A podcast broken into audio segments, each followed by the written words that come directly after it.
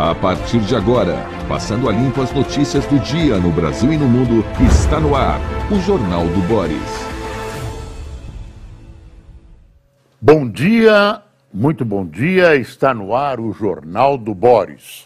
O Jornal do Boris é um sobrevoo pelos principais acontecimentos do Brasil e do mundo a partir das primeiras páginas dos jornais. E hoje de manhã uma notícia que os jornais não trazem. Sabe esse assassino dos dois jovens de Cambé, cujas cerimônias funerárias se realizaram ontem? Pois é, esse rapaz suicidou-se esta noite em Londrina, na sua cela. Ele foi encontrado. Dizem que foi suicídio. Ele foi encontrado enforcado em sua cela. Não há detalhes por enquanto e esperamos que eles sejam rapidamente fornecidos pela polícia. Eu não conheço as circunstâncias, elas têm que ser elucidadas, clarificadas, mas o fato é o seguinte: ele estava em Londrina, sob custódia das autoridades. E isso é uma grave desatenção que não poderia ter ocorrido. A responsabilidade pela vida desse assassino, pelas condições que ele estava preso, a responsabilidade é das autoridades policiais. E isso vai precisar ser esclarecido. Era importante a sobrevida dele, porque vários pontos obscuros desse duplo assassinato ainda precisavam ser esclarecidos.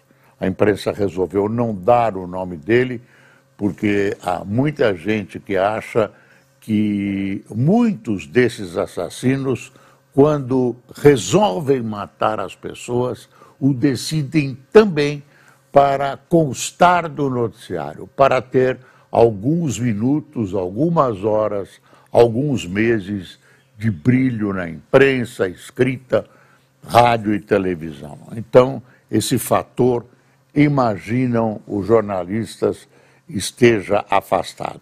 A única coisa que se sabe através da declaração de um delegado, é que esse assassino teria se declarado com problemas mentais, alegou que estava sendo tratado no sistema público lá da região do norte do Paraná, enfim, coisas que ainda têm que ser averiguadas. Ele ouvia vozes, que ele via vultos, etc, etc. Isso o delegado relatou, uh, dizendo que foi o que ele contou aos policiais. Havia um outro suspeito uh, de tê-lo ajudado, esse suspeito aparentemente foi liberado. Uh, as, as, suspeitas né, de que ele teria contribuído, de ele teria colaborado com o crime, não foram confirmadas. Portanto, nós ficamos aguardando mais notícias, a imprensa, as emissoras de rádio e televisão e os jornais estão divulgando agora essa informação que de um fato que ocorreu ah, no começo da madrugada. Fala-se em meia-noite e meia, mas é melhor aguardar o relato das autoridades. Eu repito, ele estava sob custódia das autoridades. Esse é um fato que não poderia ser acontecido, não poderia ter acontecido, e nesse momento, abrindo né, as considerações a respeito desse caso, a gente tem que uh, se preocupar com uma questão, eu diria, de competência das autoridades ou uma distração que não podia ter acontecido, que permitiu a morte.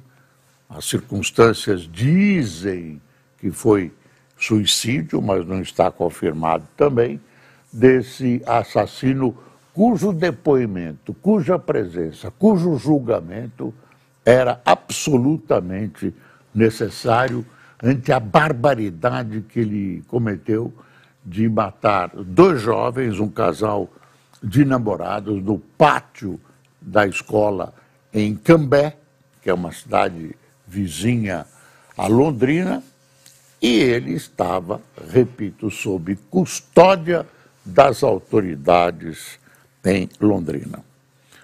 Vamos aos jornais. Olha o Globo.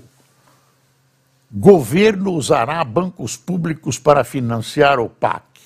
Problemas de obras, programa de obras. Freud explica. E concessões a ser lançado terá linhas de crédito específicas do BNDES da Caixa.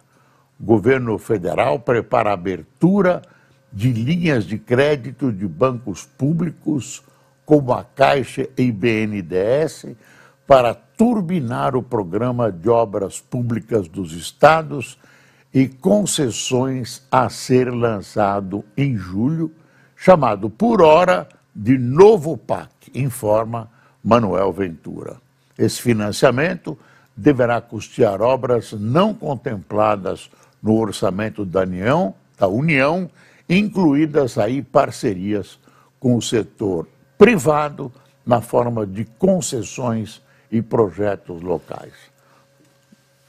O Lula está na Itália, deve ter um encontro hoje no Vaticano com o Papa. Dá uma espiada na charge do Chico. Olha a charge do Chico. Se o se o Papa não tomar cuidado com o Lula, o Lula já está já tá fantasiado de Papa. Já está fantasiado de Papa. Acho que ele não faz questão de reinar para sempre. Mas ele gostaria, segundo a charge, de ser Papa e, se possível, concorrer à reeleição. Está aqui o Chico, muito divertido, captando, né?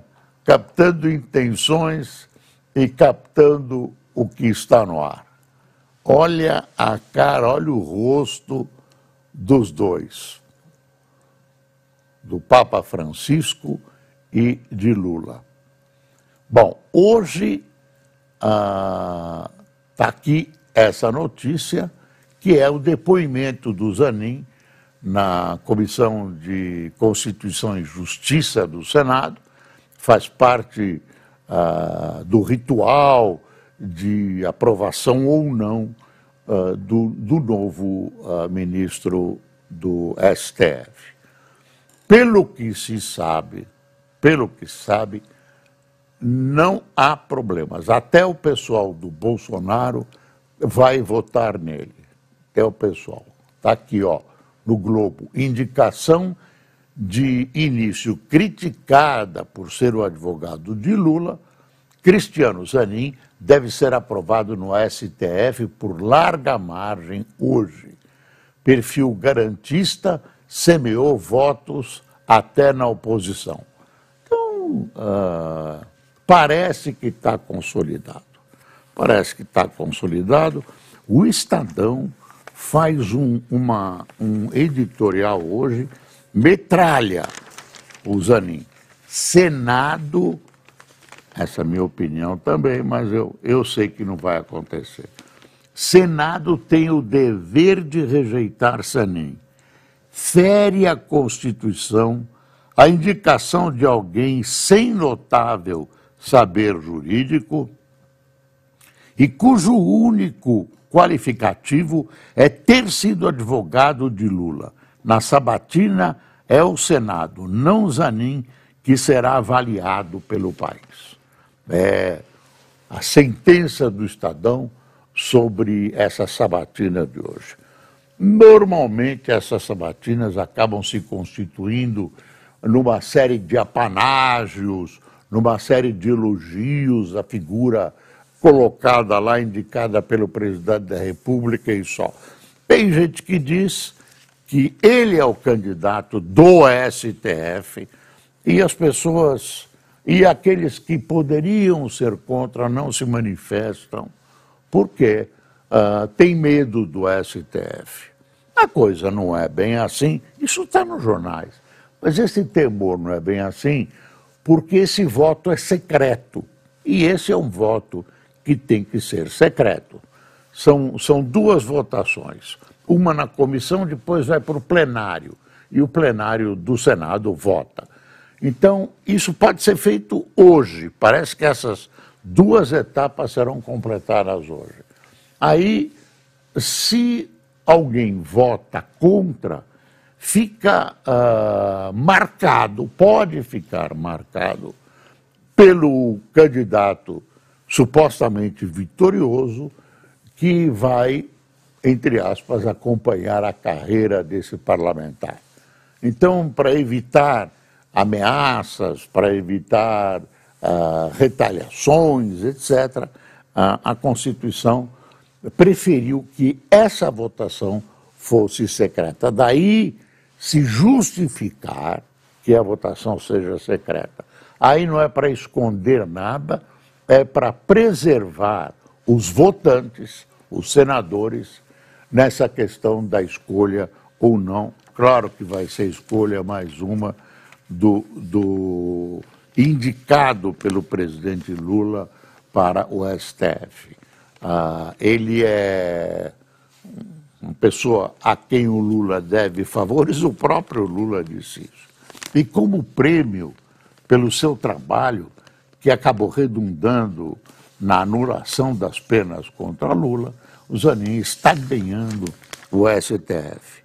Deixa eu ver como o Estado começa. Tem sido dada como certa a aprovação pelo Senado do nome de Cristiano Zanin para integrar o Supremo Tribunal Federal. E aí vai historiando. Deixa eu ver o final. Não são necessárias grandes conjecturas. O tema é simples.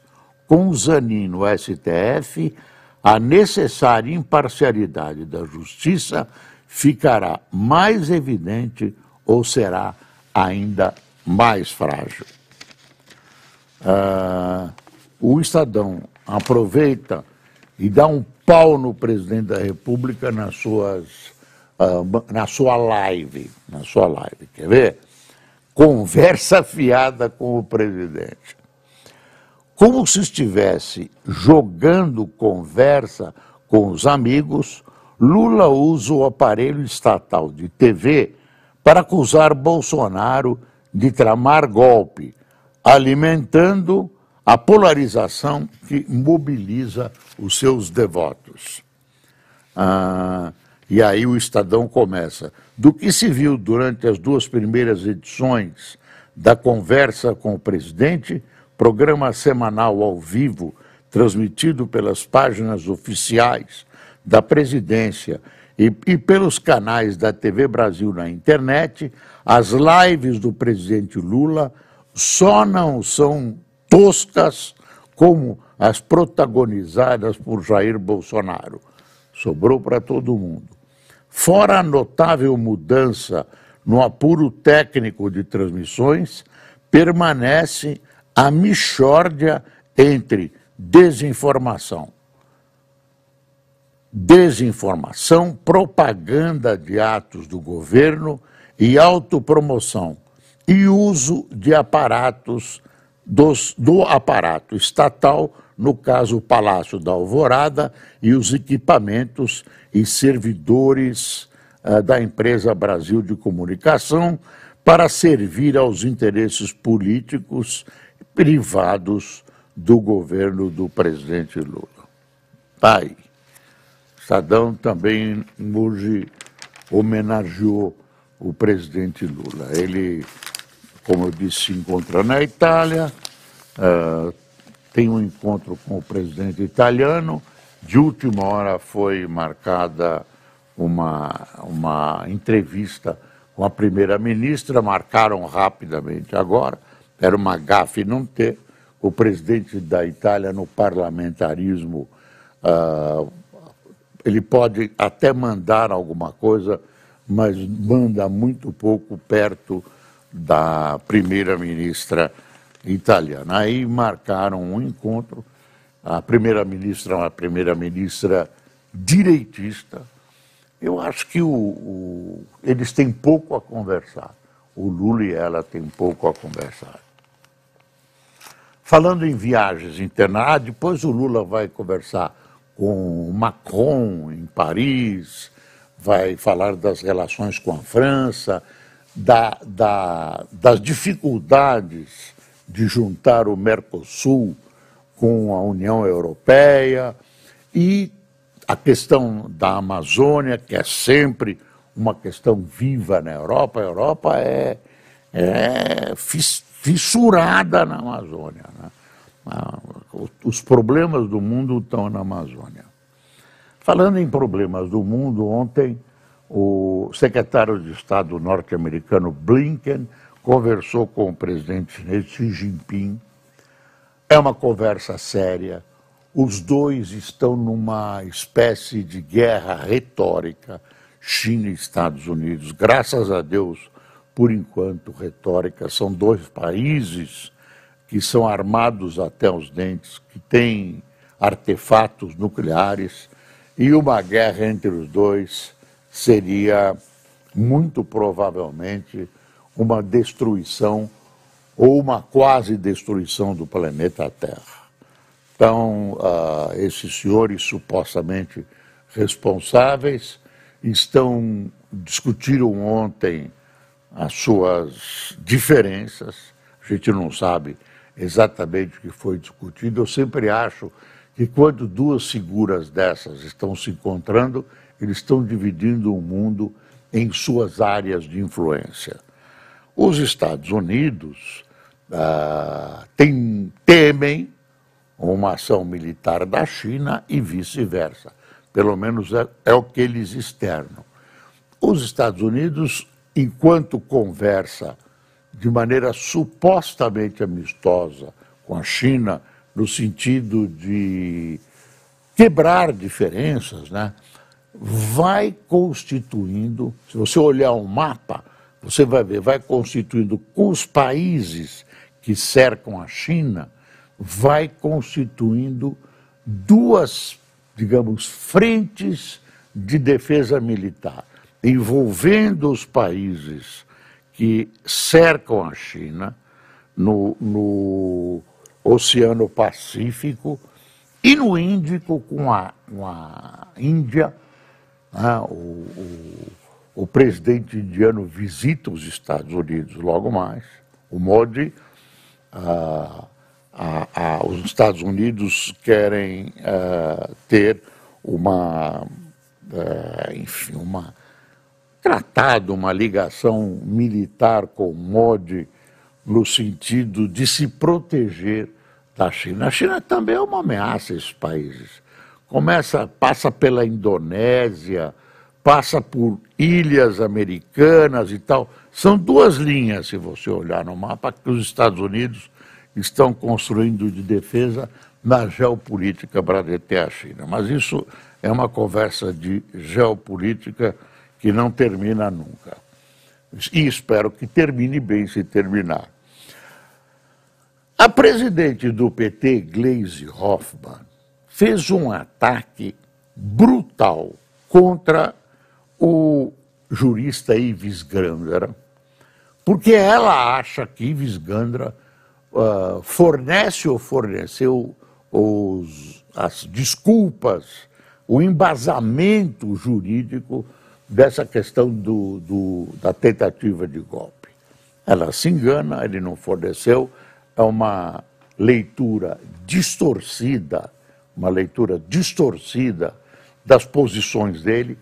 A, dona, dona, dona Hoffman, o, o jurista uh, Ives Gandra, tem o direito de falar o que ele quiser, tem o direito de externar. Ué, que história é essa para receber uma saraivada de acusações de má educação, má educação contra um, uma figura nacional da melhor qualidade. Nunca foi acusado de roubo, nunca cumpriu pena em prisão nenhuma, não teve processos anulados. Enfim, é uma figura que paira acima de qualquer suspeita e que não merece a saraivada de acusações e, e manifestações de má educação da presidente do PT. Mais respeito, Gleisi Hoffmann, mais respeito com as pessoas para ser respeitada também. Vamos ver se a, a Glaze se enquadra numa tentativa de conter os seus impulsos mais primitivos como diria o Roberto Jefferson.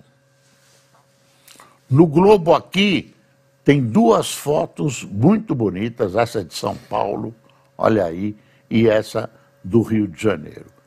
Em São Paulo, ah, é o debate aval a espigões, revisão do plano diretor da cidade de São Paulo em votação na sexta-feira na Câmara Municipal. Pode, pode triplicar a área com leis mais flexíveis à, à construção de prédios em torno de estações de trem e metrô e de corredores de ônibus. Urbanistas e associações de moradores criticam o projeto por incentivar a, ver, a verticalização em bairros já saturados. Pelo jeito, pelo jeito, aparentemente, aparentemente não, o relator desse projeto está dando uma recueta. Está dando uma recueta. É um projeto que só interessa ao setor construtivo, só interessa àqueles que querem ganhar um dinheirinho elevando a altura dos prédios, ampliando as áreas de construção, enfim, colocando atrações uh, para que esses prédios possam ser vendidos com mais facilidade. E no Rio de Janeiro, olha que foto linda. As duas fotos são muito bonitas. Ah, bom, eu tenho uma incompatibilidade com o site aqui do Globo. Impulso à retomada do centro do Rio. A Câmara Municipal do Rio começou a discutir novas regras do Reviver Centro, projeto que visa revitalizar a região com perfil residencial e incrementar o mercado imobiliário. Entre as mudanças está a ampliação de vantagens para quem construir ou reformar prédios no centro, além de subvenção da prefeitura na locação de imóveis. Você vê dois problemas urbanos que o Globo uniu na sua primeira página. Mas, aqui em cima, o Globo coloca uma notícia desagradável. Quem viu o jogo sofreu. Com longa espera por Ancelotti, seleção leva quatro do Senegal. O Senegal ganhou de 4 a 2 num jogo realizado em Lisboa, no estádio do Sporting, no estádio do Sporting, lotado, muita gente, muito brasileiro que mora, que estava passando por Lisboa.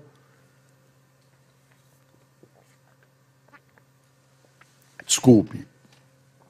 E que acompanhou essa, essa derrota da seleção brasileira. Ah, eu não sou especializado em futebol, mas como quase todo brasileiro eu acompanho. Estão tentando contratar o técnico Ancelotti, que é um técnico excelente, não tem discussão. Isso para a seleção brasileira. Agora, pelo jeito, ele só poderia vir daqui a um ano, na metade do ano que vem. E a seleção está com um técnico que pode ser maravilhoso, bom, etc. Técnico da seleção sub-20, que está quebrando o galho.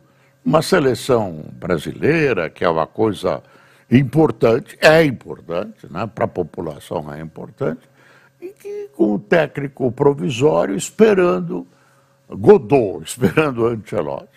Acho que isso tem que ser resolvido mais rapidamente, não pode ficar esperando, porque o, o, né, o Brasil começa a se aproximar do Mundial. E a seleção tem que ter uma linha, tem que ter um, um preparo definitivo. Não pode esperar o Ancelotti, que vai modificar tudo o que esse senhor fez, esse, esse técnico cujo nome me foge agora, esse técnico, me vê o nome do técnico, cujo nome me falha agora, que está quebrando um galho na seleção, até a efetivação dele, para que a gente tenha um padrão de jogo Ramon que seja. Menezes. Como? Ramon Menezes. Ramon Menezes. Ramon Menezes. Desculpe, Ramon. Desculpe, muito, muito brasileiro não conhece, porque, enfim, ele está lá quebrando um galho, ah, numa situação desconfortável, né? numa situação desconfortável. Então, acho que tem que esquecer esse sonho de Ancelotti e ter uma solução doméstica. Está cheio de técnico aí. Por exemplo, o técnico português do Palmeiras. Tem gente que pode assumir, se quer um estrangeiro, que pode assumir com, com competência a seleção brasileira. Ah, falando em nomeação, Lula nomeia tesoureira do PT para o Conselho de Itaipu. Candidata derrotada à Câmara em outubro, Gleide Andrade de Oliveira terá remuneração de 27 mil mensais. Com seu dinheiro, o Lula não deixa nenhum companheiro pelo caminho não deixa. A inelegibilidade de Bolsonaro pode abrir guerra na direita. É o artigo de Bernardo Melo Franco. Parece que ele caminha para isso. Deve ser essa semana e a história uh, vai criar outras histórias nas artérias nacionais da direita brasileira. Você percebeu que nessa eleição de Bolsonaro a direita botou a cara para fora. As pessoas tinham vergonha de dizer que eram de direita. Agora não. Dizem eu sou de direita com a maior tranquilidade, né? como na Europa. Não é vergonha nenhuma ser conservador, ser de direita. Golpista é outra coisa. Uh, Planalto ordena e Caixa recua em taxa para PIX de empresa. E aí fica revelado o plano. Você vê, o PIX ia subir. E o Lula disse não, numa decisão política, né? Ele não é besta em, em subir os impostos agora. O Pix, o pessoal, ó, oh, está se deliciando com o Pix. Fora essa história de roubos e tal, que é uma anomalia, mas o Pix é um uma providência muito boa. Agora ficou revelado que existe uma tendência de meter um imposto sobre a operação do Pix. Aí o Lula percebeu, ele que não farejou politicamente a catástrofe que seria para ele, que a própria Caixa, que é um banco público, um banco federal, fizesse isso, é, criasse o Pix Recuo. Olha aqui, Nunca quisemos dar golpe, tanto que não demos, diz o chefe do Estado-Maior. Oficial avalia que militares foram tragados pela percepção do golpismo. Ah, é uma entrevista para o Estadão de, do Fernando José. Desculpe, eu, a, minha, a, minha, a minha rinite. O general Fernando José Santana Soares demorou a rinite. Estou de remédio novo dado pelo doutor Sérgio, que por coincidência é meu sobrinho, tinha melhorado.